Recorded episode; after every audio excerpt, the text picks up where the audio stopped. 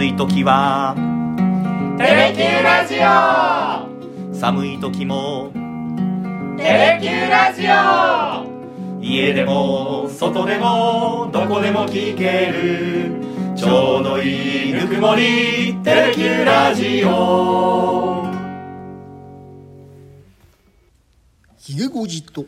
勇気のさだでダラダラ行かせて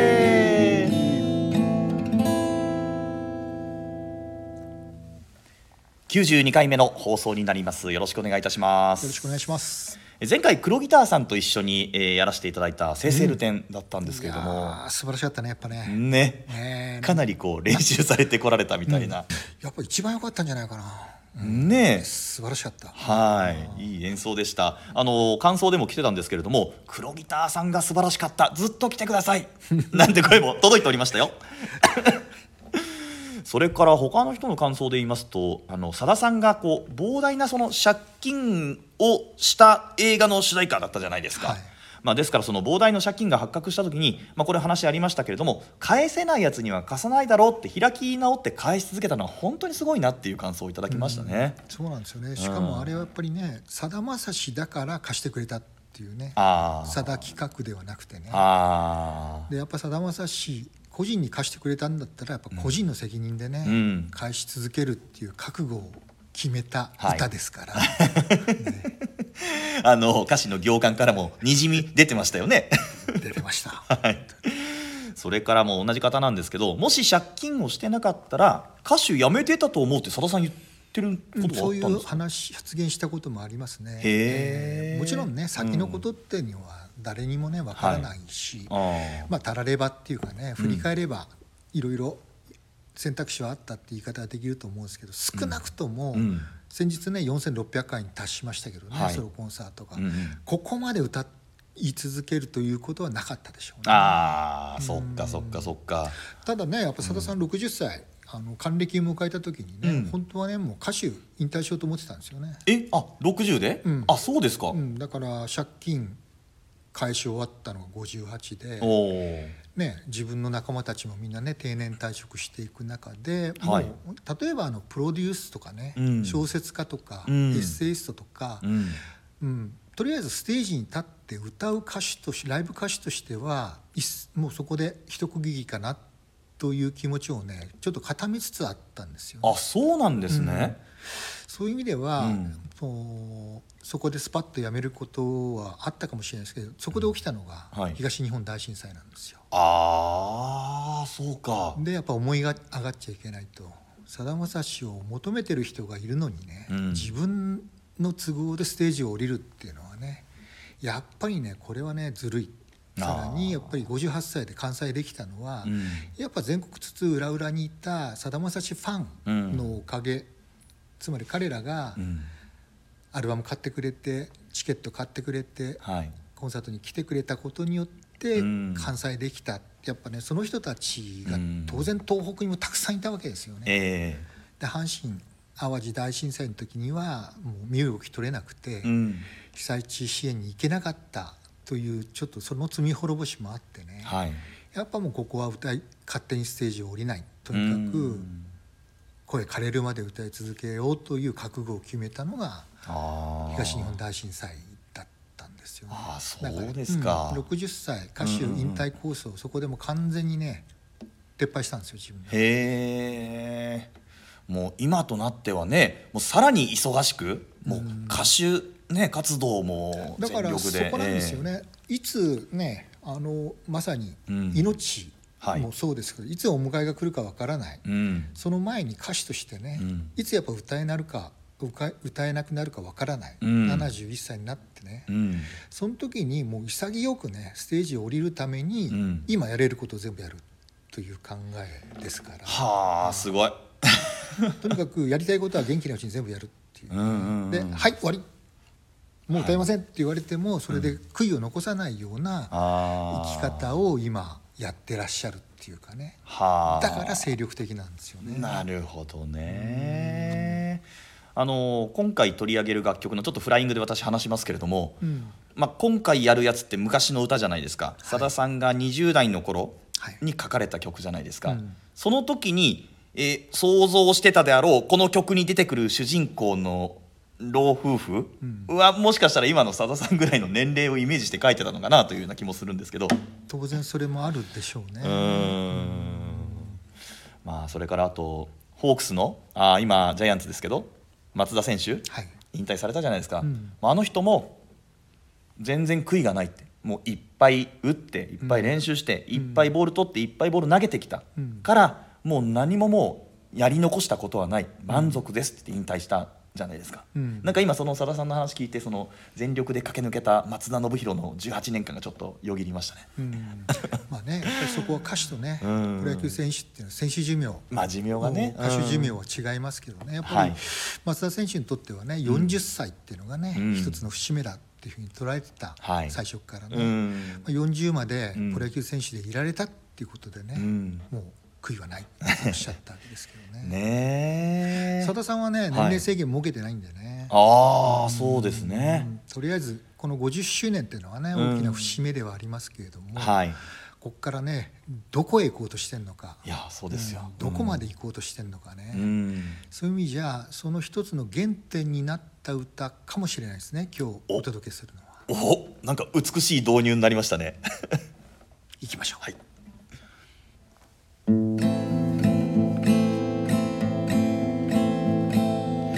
も知らぬ駅の待合室で。僕の前には年老いた夫婦。足元に力なく寝そべった。子犬だけを打つセミの道連れに。小さな肩寄せ合って古新聞からおむすび。灰の中の渦み火をこすように。頼りない互いのぬくもり抱いて。ああ昔ずっと昔。熱い恋があって。守り通した。二人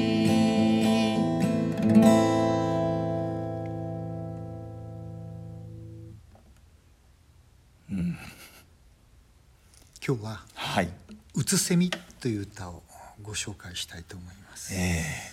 すっごいマイナー調の曲ですねこれね。重たいんですよ。ちょっ重たいですとねねあの「夢くよ。はい」佐田さんソロになって4枚目のねえアルバム。もうさだまさし秀逸なアルバムとも言われてるんですけどね、ええ。えこれに収容されている歌なんですから、うん。1979年。はい。4月10日さださんのお誕生日にね、うん。えーリリースされました、はい。アルバムの中に収録されてて、うん。ずっとねこの曲はもう若い時から僕は気になってたんですけど、えあまりにもね、えうん。テーマが重すぎて ちょっと語る気になれなかったんですよね。ちょっとね。夢供養はね、はい。たくさん紹介してきましたし、ええ。このアルバムの中にいわゆる老人をモチーフにした楽曲ってもう一曲ね、サナトリウムああやりましたね。ね取り上げさせていただきましたけども、うん。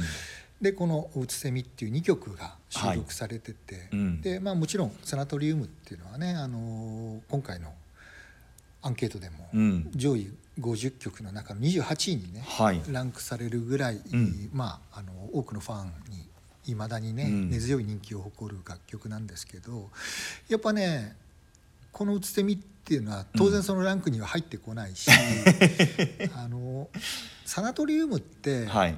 まだちょっと救いがあるじゃないですか。なんかね退院してって、うん。僕はそのおばあちゃんのお見舞い行くよって、ね、そうそう来週からね、うん。わずか一人だが、うん。彼女の見舞い客になれること、うん。という希望があっってあの歌っていうのは終わるんですけど、はい。まあねこれあの2番までね、うん。あの聞かずに語るのはあれなんですけどこの歌ってね、うん。なかなか希望が見出せなかったんですよね。え確かにね。ーでやっぱりこの「夢供養」っていう1枚のね、はい。トータルアルバムの中の1曲として聴くには、うん。すごくあの重要なテーマいわゆるちょうどさださんがねあの、うん。歌い始めた頃このアルバム作ってらっしゃった頃っていうのもやっぱ家族の断絶とかね、うん。核家族化とかいわゆる老人問題っていうのがうん。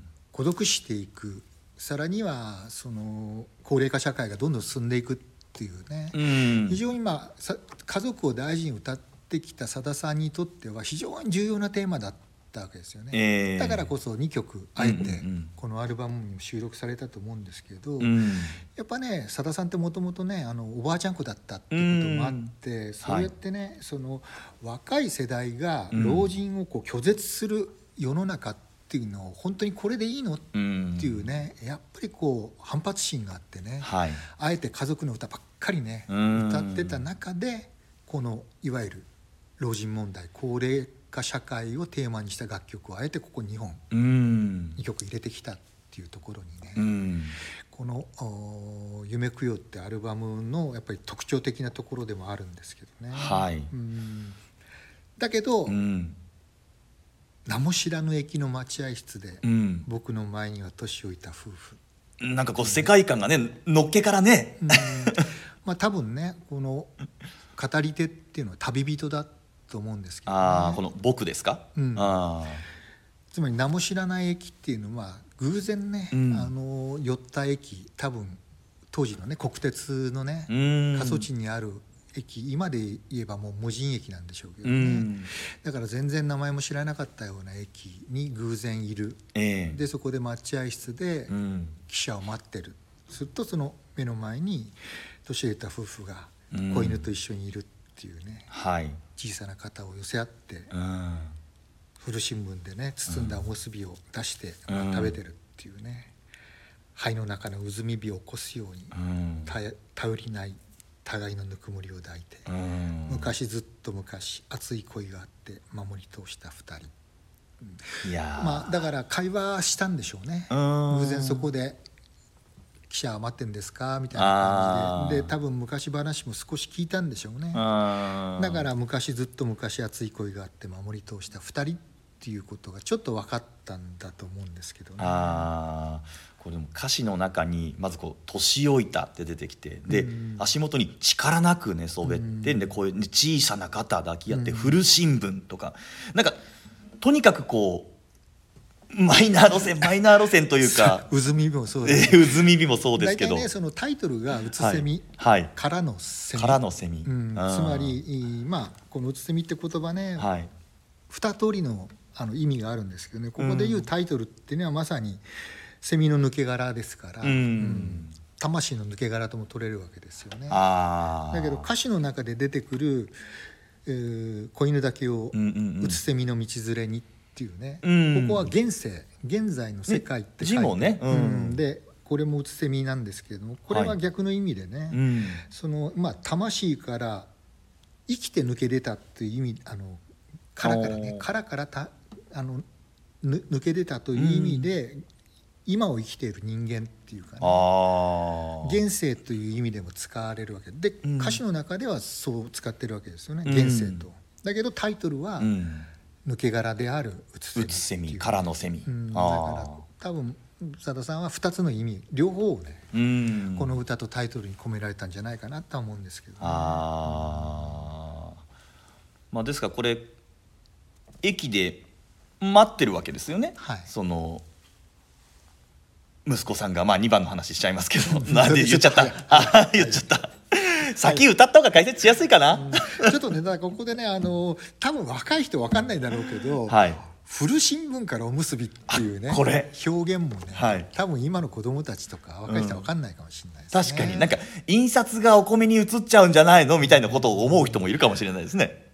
大体ね今もう家庭に新聞紙ってねな,、はい。なくなっつつある時代なちょっとわけで。え。僕ら子供の頃はね、はい。本当にお弁当をね、うん。中学の頃なんかお弁当を新聞でこう包んできてる友達とか多かったんですよ。ーあそうですか、うん。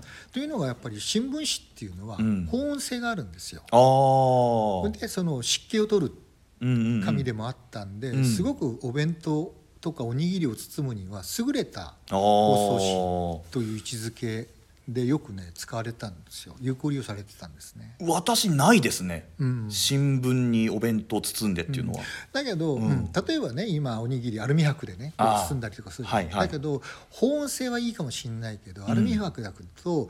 湿気が逃げ逃げないんですよね。あ確かに海苔がねベタベタになってね。そういううん意味では新聞紙の方があの湿気を取る湿気を逃がす効果があったんではあ。非常にね重宝がられたわけですね。だからうん。古新聞にうん。おむすびを包んできてるわけですね。ああ、古新聞にじゃあひげごじさんはおむすび世代ですか？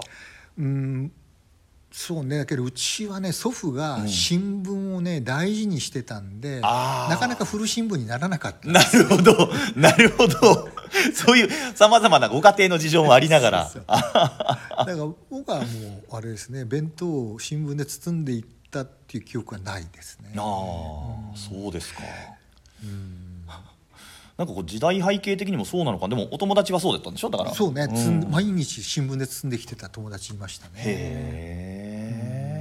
え、まああのよくあのこの間もやったじゃないですか。あの電話のダイヤルみたいな歌もやりましたけど、うん。なんかこう歌詞って時代を映す鏡だなっていうふうに思いますよね。うん。はい。だからさださんの世代だから、うん。古新聞からおむすびっていうね、うん表現が出てくるんですよね。なるほどね。じゃあすいません2番行かせていただきます。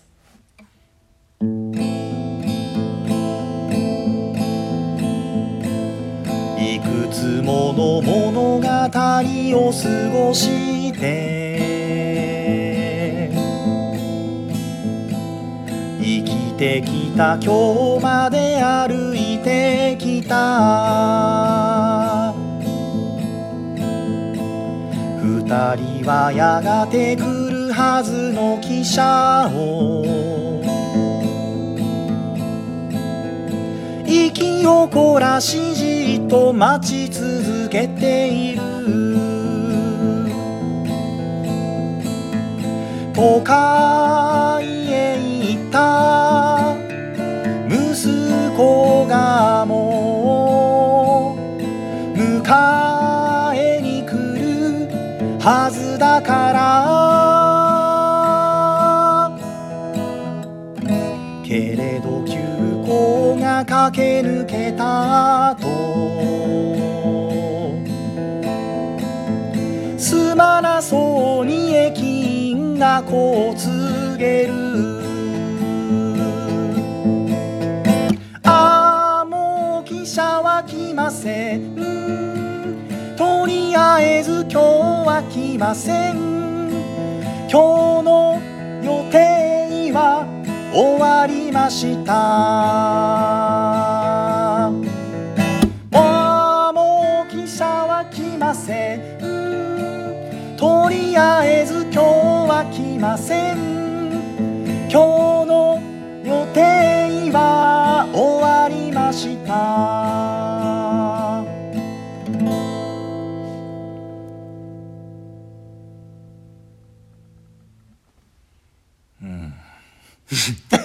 最後まで行くと余計ちょっとね、はい。重くなるという感じですよね。うん。まあ、いくつもの物語を過ごしてうん。生きてきた今日まで歩いてきた、はい。これも多分ね、うん。あのベンチに待合室のベンチでね、うん。老夫婦から話を聞いてね、えーまあそういう世界を知生きてきたうん。歩みっていうのを少し知ったんだろうと思いますけどね。はいでなんでここで待ってるんですか？っていうね、問いを多分したんだと思うんですけどね、いや息子がねうん。迎えに来るからここで待ってんですよ。というようなことが、あーその目的が分かってきたわけですよね。うん。ああそうかっていうね。息子さんが迎えに来るって言って、まあ、す多分次の列車で来るかもしれないっていうんでね、うん。ここで2人で待ってんだなというふうにうん。なるんですけど、はい。急行が駆け抜けた後にうん。すまなそうに駅員が告げた、はい。うん。記者は来ません、とりあえず今日は来ません、うん。今日の予定は終わりましたって。ここまで来るとね、うん。うん。いろんなことを考えてしまうじゃないですか。はい私もいろんなこと考えますねこれね。うん。つまり、はい。うん。当然ね、うんじ電話がある時代ですしえ手紙だってやり取りできるわけですえいから。やそうですよね。うん。えーいつ迎えに来てくれるのっていうことは聞くことができるわけ、いやそうなんですよ、うん。はい。だからしかもうん。迎えに来てくれるんだったら自宅で待ってていいわけですよね。うん。だけどそうしなせずに多分おむすび持ってきてるぐらいだから、はい。この日だけじゃ多分ないんですよね。ねこれだから毎日来てんのかなと来てる可能性だかってある。えそうなると、えはい、やっぱりね、うん、ご夫婦ともにええ。ちょっと認知症がね、ああ進んでらっしゃるのかもしれない、うん。もしかしたらそのね息子さんが迎えに来るって言ったのも、うん。最近の話ではなくて、うん。都会に出ていく時に、はい。いずれ迎えに来るからなっていうふうに言って出てった、うん。まあ、夢うつつがなんかねもう混在しているうん。老夫婦なのかもしれないなとかって思ってしまうじゃないですか。はい、うん私が思ったのはこれ息子さんもしかしてもう実は亡くなってんのかなとかも考えたりもしましたね。これがねだからうん。今言ったように、うん。いわゆるなんていうか極めてノーマルなはい。考え方で解釈するとそうなるわけですよね、うんつまり待ってる。はい、息子さんは迎えに来ない、うん。今日の予定は終わりましたってもうもともとね、うん。その特急や急行が止まる駅ではなくて、はい。普通列車しか止まらないような駅かもしれないけど、うん。もう今日のいわゆる列車の運行予定は終わりましたからっていうふうに言われて、はい。ああそうなのかっていうふうにして捉えるのが非常にノーマルな考え方だと思うんですけど、うん。もう一歩ね飛躍して考えてはい。ると、うん。これやっぱりね当時あの佐田さんってやっぱね宮沢賢治あーはい。すごく影響を受けてたじゃないですか。えであの「セロ弾きの号手」っていうね、楽曲もその前の前の風見鶏の時に作ったぐらいですけども、ええ。これをね宮沢賢治が書いたあの「銀河鉄道の夜」銀河鉄道に重ね合わせたら、うん。あれはし死後の世界へ行く列車なんですよね。はいはいはい。だからこれはもしかしたら、うん。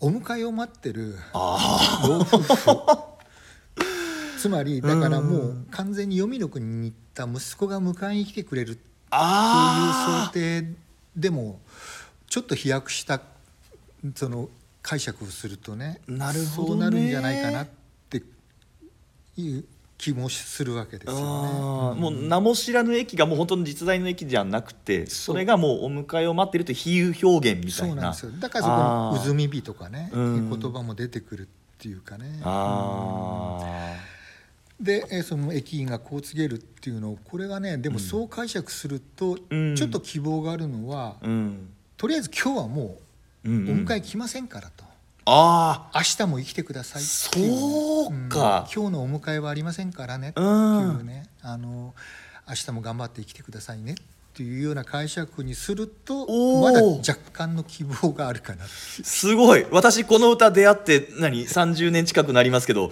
今初めてその希望的な解釈のあれが入ってきましたね今、うんだからすごい。さすが。あのずーっと思ってたんですよ。この歌に何か救いを求めるとすればどういう解釈があるのかな。ああ、とりあえずお迎えは今日は来ませんか、うん。わあすごい。素敵というかあの私のね90歳になる母もはい。時々口にするんですけど、うん。い、やーこの前ね90歳の誕生日のお祝いお祝い会やった時もね、うん。うんまだまだお迎えが根拠ねとかって言うわけですよね、うんうんお迎えが来るまでは頑張って生きらなねとかって言うわけですよ。ああそういう意味で捉えていくと、うん。まあ、この駅員さんっていうのはね、うん。いわゆる、まあ、そこが極楽浄土なのか、うん。天国なのか分かりませんけども、うん。出迎える役回りの人なのかな？葬儀屋さんじゃないでしょうからね、うん。だから先にに行ってしまったね息子が、もうそろそろ迎えに来てくれる年なんじゃないかな、ね、僕らあも夫婦ともどもね、うん。そういう年になってうん。先に行った息子がね迎えに来てくれてもいい頃なのよねっていうふうに思っている夫婦のことをはい。仮に表表現した。すごい。とも取れないこともないなっていうなね。いやでもその感じでいくと私この「今日の予定は終わりました」ってさっき歌いましたけど、すごくなんか悲しい気持ちで「今日の予定は終わりました」って歌ってたんですけど、これ今日はお迎えじゃなくてまだ生きてくださいねっていう意味の今日の予定は終わりました。もう死の世界に行くっていう予定はもうありませんよっていう意味でだったら、なんか違う気持ちで歌えるような気もしますねなんかね。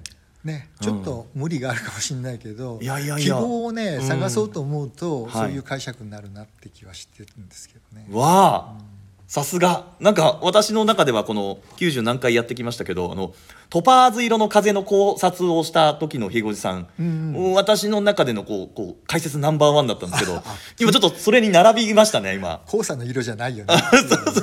ブルートパーズの色だっていうね。